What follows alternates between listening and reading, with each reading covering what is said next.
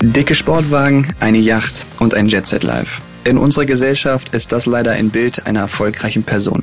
Mein Name ist Marc Böhmer und zusammen mit außergewöhnlichen Gästen wird dieses Bild sein goldenes Grab finden.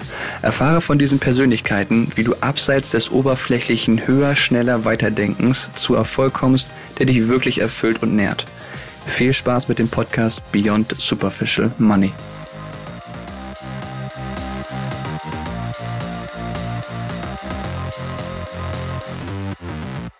Wäre, wenn es eigentlich keine Grenzen geben würde?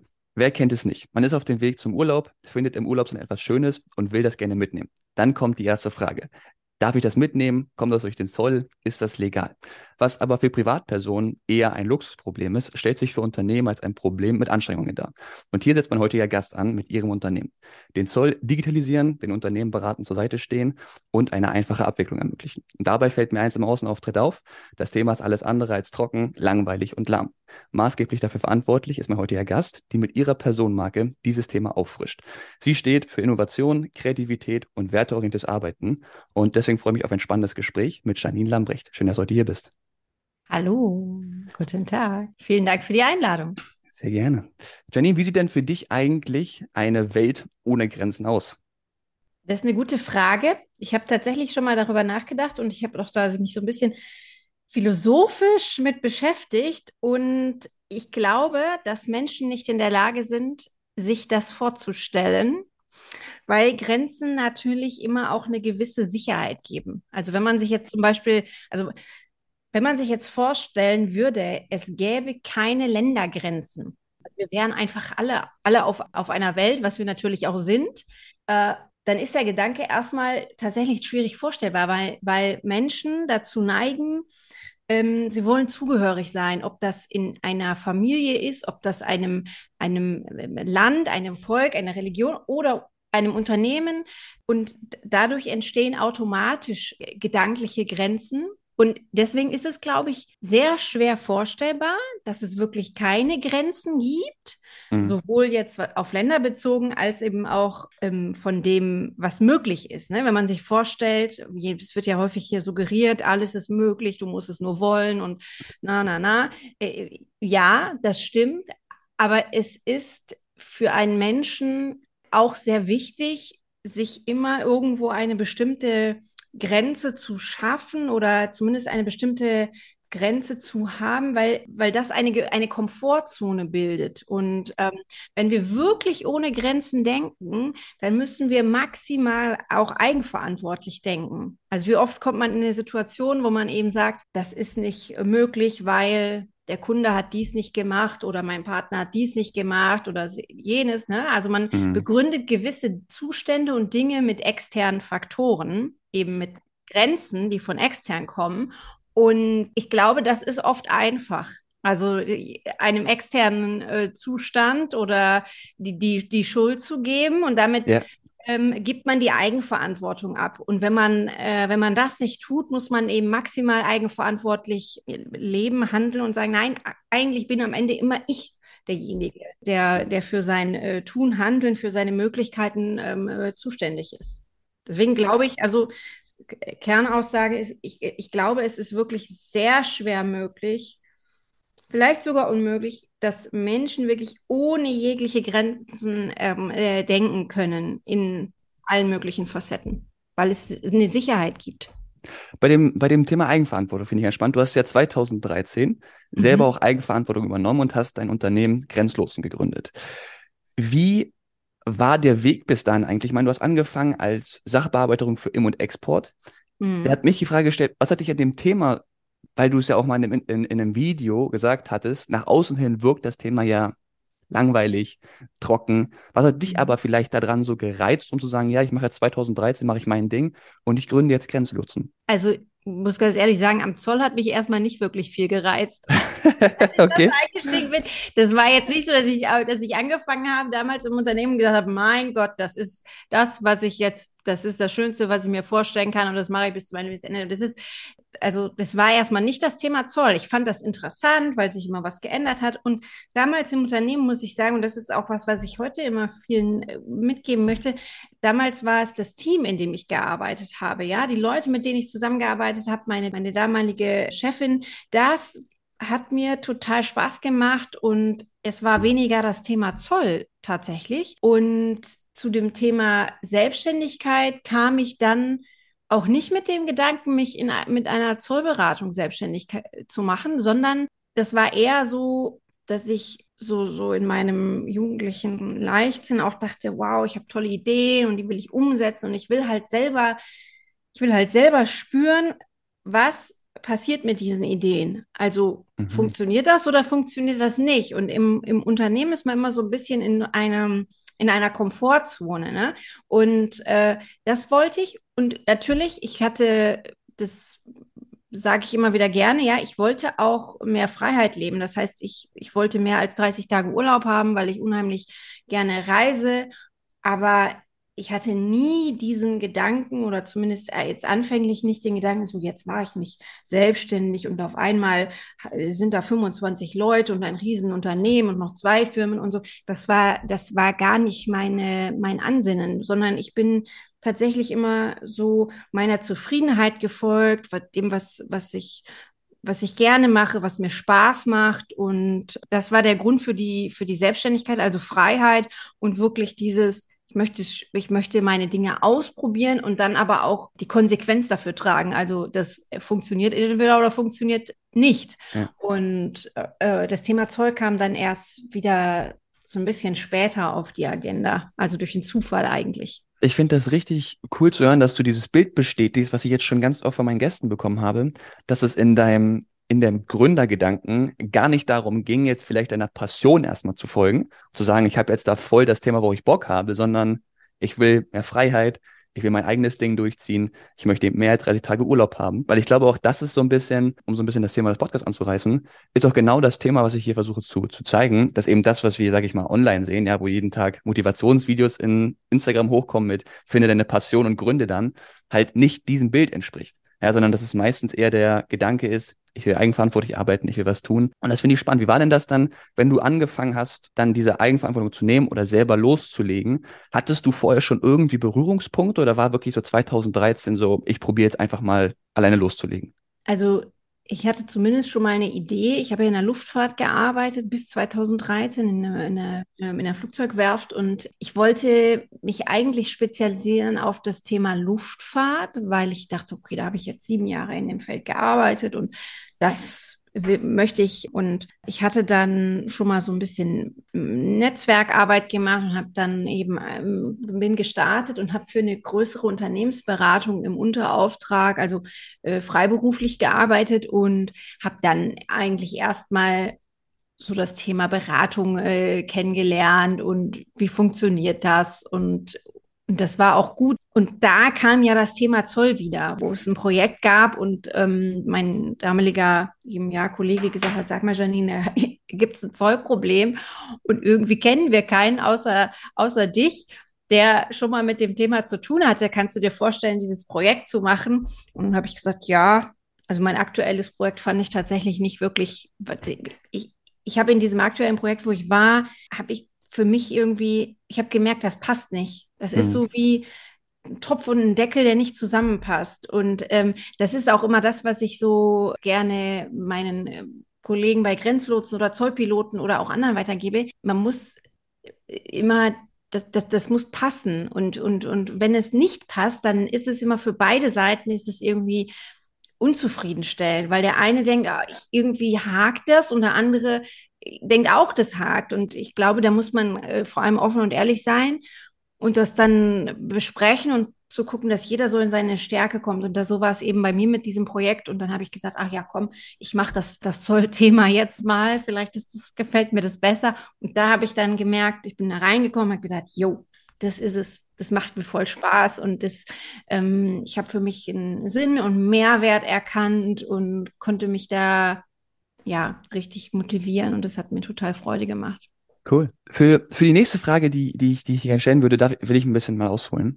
Wenn ich auf eure Webseite gehe von Grenzlotsen, dann ja. sieht man unter dem Reiter bei euch unter, also unsere Werte, Punkte wie Wertschätzung, Qualität, Agilität, Innovationsstärke, aber auch Vertrauen und Unternehmertum. Die sieht man selber auch auf LinkedIn, sehr humorvoll. Du nimmst dich in den Videos meistens nicht so ernst, bist da sehr bodenständig, bist aber in der Mission, die du hast, dann doch sehr klar und man weiß ganz genau, wo du hingehen möchtest was ich sehr spannend finde. Das ist nämlich ein ganz anderes Bild, als, ich sag mal, der Jugend ja, in Social Media gezeigt wird, wo sich selbsternannte CEOs mit Rolex-Uhren, Autos oder irgendwelchen skalierbare Unternehmen profilieren. Ja, und da frage ich mich, woher kommt bei dir dieses starke Wertegerüst, das auch so durchzutragen in dein Unternehmen oder das auch so zu verkörpern? Ich glaube, dass das auch eine ähm, Entwicklung war von mir selber. Also ich bin ja nicht, ich habe ja nicht angefangen und, und war auf diesem auch gedanklichen Stand wie jetzt, ja. Also ich habe ja alleine angefangen und woher kommt dieses starke Wertegerüst? Also ich glaube halt, dass sich im Geschäftsleben viele Dinge nicht mit viele positive Dinge und Erfolgsgeschichten nicht nur mit klaren Prozessen und klaren Rollen und und so weiter umsetzen lassen. Es braucht so ein bisschen das dazwischen, so dieses, ja, also das, das, was es irgendwie so geschmeidig macht, will man so sagen. Und das ist ja ganz viel Unternehmenskultur.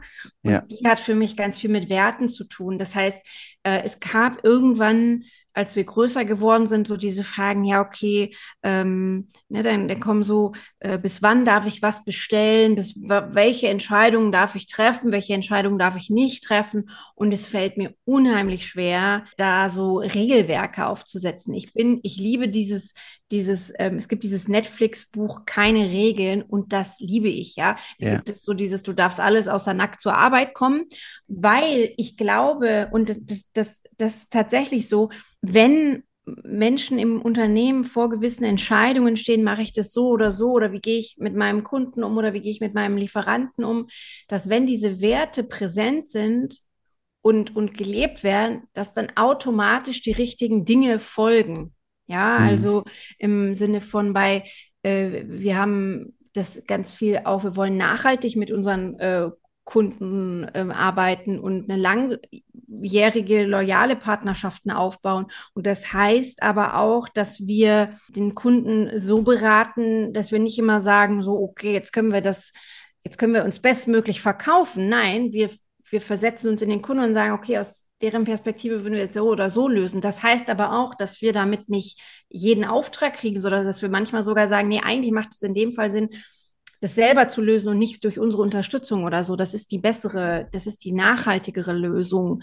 Und ähm, solche Dinge, ja, und das ist, glaube ich, das, das schafft man nur mit Werten und, ähm, und äh, mit einer, die, die, die wirklich immer auch präsent sind, worüber gesprochen wird, weil jeder versteht von Vertrauen und Wertschätzung und diesen Dingen ganz andere Sachen, ja. Und mhm. deswegen, ähm, aber das, das ist eine, also wo, auf die Frage, woher kommt dieses Werte, das ist eine Entwicklung gewesen und tatsächlich eben diese Frage, naja, die ganzen Menschen in, in meinem Unternehmen, wie können die gute Entscheidungen treffen, wie können die das in die Richt, also sich richtig ausrichten, wenn es eben nicht diese ganz strikten Regelwerke so gibt. Wonach ja. richtet man sich aus? Und da komme ich immer wieder auf das Thema Werte zurück. Da kommen mir, da kommen mir gleich zwei Fragen direkt äh, in den Kopf geschossen. Wir fangen jetzt mal mit der einen an und zwar, du hast ja gesagt, dass keine Regeln, also du, also dass du dieses Buch Netflix keine Regeln sehr liebst und mhm. habe aber in einem Artikel gelesen, dass es vielleicht eine, wenn man das so nennen möchte, Regel ja bei euch im Unternehmen gibt. Und zwar, dass 15 Prozent eurer Zeit die Mitarbeiter dafür nutzen, um neue Ideen zu erfinden und quasi von dem Tagesgeschäft weggehen, um kreativ zu arbeiten. Das ist ja auch nicht, ich sage jetzt mal, normal, was man jetzt vielleicht so aus den Konzernen oder aus den Großunternehmen kennt. Woher kam für dich die Idee zu sagen, ich stelle jetzt 15 Prozent meiner Mitarbeiter in dem Sinne frei, also die Zeit frei, dass sie arbeiten dürfen, kreativ, um da mitzudenken? Diese, äh, genau diese, diese, diese Zahl kommt aus unserem sozusagen aus, aus unseren Innovationsprojekten, weil wir eben neben unserer operativen Beratung und den Dienstleistungen bei Zollpiloten äh, an einem Projekt arbeiten, Dutyland. Und da quasi auch eigene Software oder eben ja, ähm, eigene IT-Entwicklung haben. Und dass in diesem Fragenkatalog zu, dieser, zu diesem Innovationswettbewerb, da gab es eine Frage, was würde passieren, wenn Sie nicht in Innovationen investieren oder warum tun Sie das? Warum investieren Sie so viel in Innovation? Und dann habe ich gedacht, habe ich mir die Frage gestellt, naja, was würde denn passieren, wenn ich es nicht tue? Und damit ist, was würde passieren, wenn ich es nicht tue? Und damit ist quasi das Unternehmen für mich irgendwie schon am Ende. Also ja. natürlich generiert man dann eine Zeit lang Umsätze und so, aber aber was ist mit Perspektiven für, für die Menschen in dem Unternehmen? Ähm, welchen, welchen Sinn hat das dann? Also deswegen glaube ich, gibt es keine andere Möglichkeit. Also wenn man als Unternehmen wirklich längerfristig am Markt existieren müsste, möch sein möchte, ja, dann ist das die einzige Option. Achtest du denn eigentlich dabei, weil wir jetzt gerade eben bei dir auch im Unternehmen das Thema Werte hatten, ähm, das Thema Innovation, achtest du, wenn du neue Mitarbeiter einstellst, auch genau auf deren Wertegerüst, wie sie, wonach sie leben? Ist das für dich ein wichtiger Entscheidungspunkt, um Leute einzustellen, dass sie auch ein ähnliches Gerüst haben, wie du es hast? Ja, ich würde sagen auch, dieses, das ist natürlich in einem Bewerbungsprozess, man kennt, lernt sich ja nur sehr kurz kennen, aber äh, tatsächlich ist für uns der, wie sagt man, also der Cultural Fit oder dieses, dieses äh, passt er zu unserer Struktur, zu unseren Werten, zu unserer Kultur, wie wir le wie wir arbeiten, wie wir organisiert sind, passt das zu uns? Und das ist wichtiger als die Fachkompetenz. Also mhm. es können Leute kommen, die wahnsinnig kompetent sind, die wahnsinnig viel Know-how und Fachwissen haben. Wenn das aber nicht in unser Gerüst passt, dann wird es auch nicht, äh, dann wird es wahrscheinlich nicht von Erfolg gekrönt sein, sowohl für uns nicht als auch für den Mitarbeiter oder Mitarbeiterin, der, der zu uns kommen möchte. Und deswegen ähm, achten wir da schon drauf, ja. Finde ich einen spannenden Punkt, weil oder, oder da, da kommt auch die nächste Frage bei mir her. Wenn du, wenn du sagst, auf die Fachkompetenz achtet nicht so drauf, dann ist es ja ziemlich, also es ist ja ziemlich einfach zu bewerten, ob diese Person Fachkompetenz hat. Dafür gibt es Zeugnisse, Anerkennungen, Zertifikate, was auch immer. Zu dem Thema Werten aber nicht. Ja, und ob diese Person jetzt menschlich zu einem Unternehmen passt, findest du ja nicht an Zertifikaten, an Ausbildungen wieder. Wonach geht ihr denn dann im Bewerbungsprozess, um herauszufinden, ob das genau zu eurem Wertegerüst passt?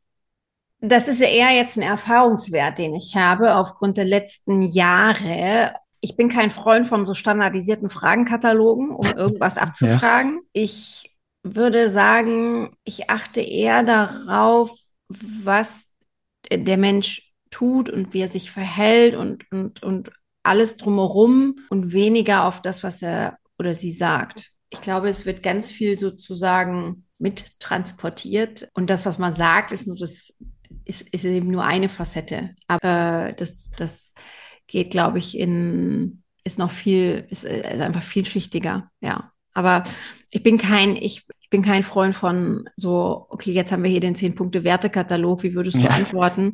Das, das mag ich nicht. Aber was wir zum Beispiel haben, wir haben jetzt eben so ein mehrstufiges Bewerbungsverfahren. Das heißt, uns ist wichtig, dass, dass die Personen möglichst viele Menschen kennenlernen. Also nicht nur mich, weil das ist, das ist äh, kontraproduktiv, denn ich bin mittlerweile mit, ja, insgesamt sind wir 25 Leute und einfach die ähm, tägliche Arbeit, also man arbeitet ja nicht jeden Tag mit mir intensiv zusammen. Das heißt, es ist wichtig, dass eben der oder diejenige möglichst viele Menschen kennenlernt. Das heißt, wir haben ähm, erstmal zu ähm, ein, zwei Kennenlerngespräche, um, äh, um zu gucken, okay, passt das grundsätzlich? Und dann laden wir die Leute mal gerne auch zu uns ein in wirklich so ähm, einen Probetag, um, um einfach zu gucken, ähm, damit man die Arbeit kennenlernen kann, ähm, damit man die Leute kennenlernen kann. Und, und da ist einfach schon, kommt ganz viel,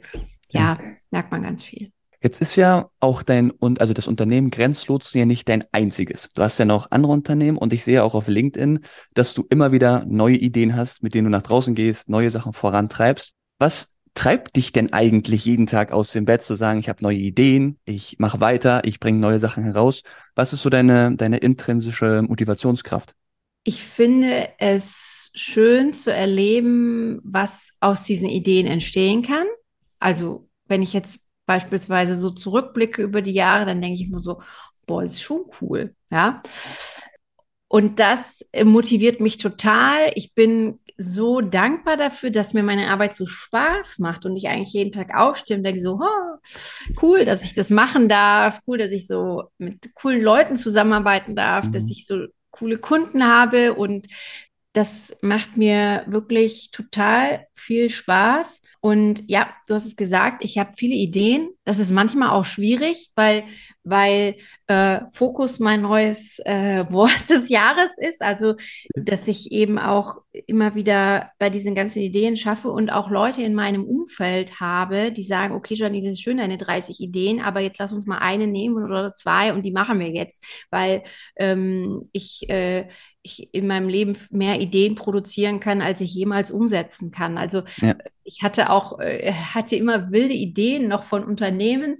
Äh, die habe ich dann mit meinem Mann diskutiert, ähm, was, was, ich noch alles machen könnte und so weiter. Und mein Mann hat damals schon gesagt, ganz am Anfang von Grenzlos, hat er gesagt, Janine, ganz ehrlich, mach das eine und die anderen Sachen lässt du erstmal beiseite. Und das stimmt auch. Das stimmt auch. Ich glaube, es ist echt wichtig, sich wirklich zu fokussieren und zu sagen, ja, da gibt es noch 20 andere Spielfelder, aber ich bin jetzt auf dem unterwegs und das immer wieder zu machen, immer wieder, ähm, immer wieder abzuschneiden, abzuschneiden, abzuschneiden. Das ist, glaube ich, ähm, total wichtig.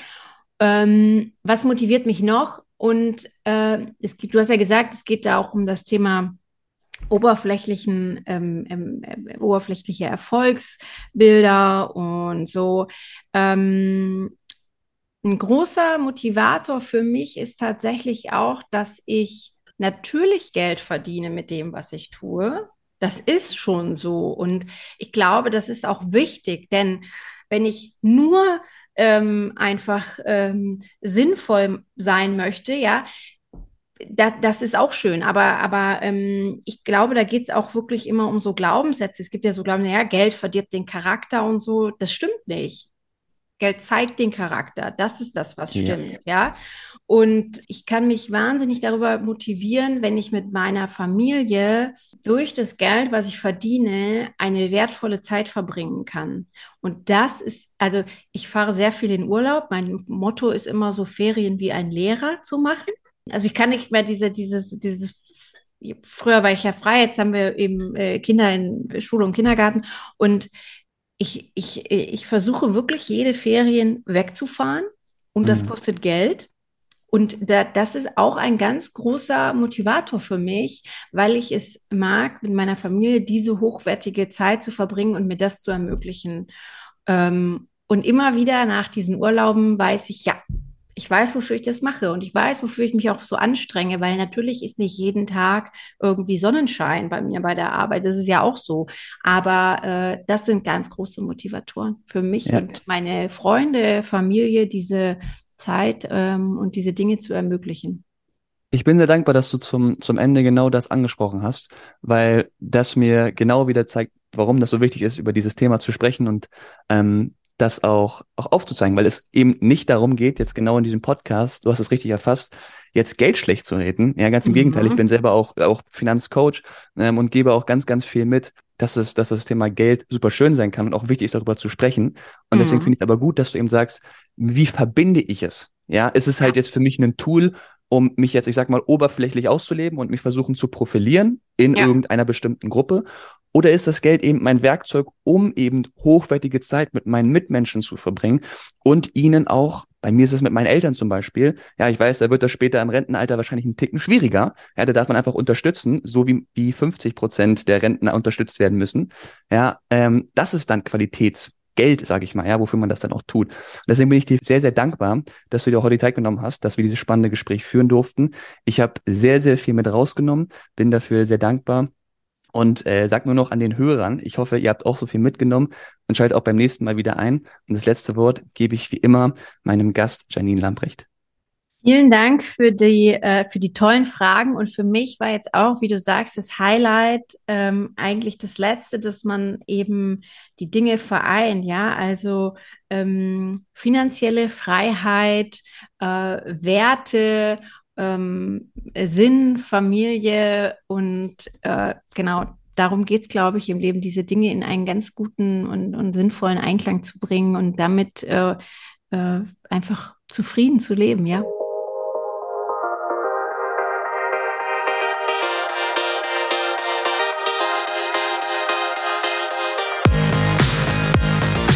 Vielen Dank, dass du dieser unglaublichen Persönlichkeit und mir deine volle Aufmerksamkeit geschenkt hast.